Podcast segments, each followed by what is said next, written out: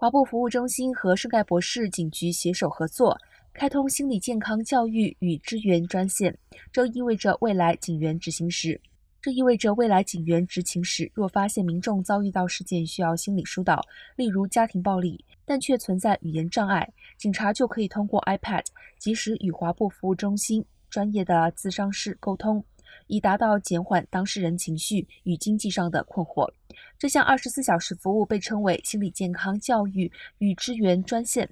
华埠服务中心心理咨询部将提供圣盖博警方十台 iPad，其中警察部门八台，消防部门两台。若民众不懂英文，咨询师也可通过中文对话。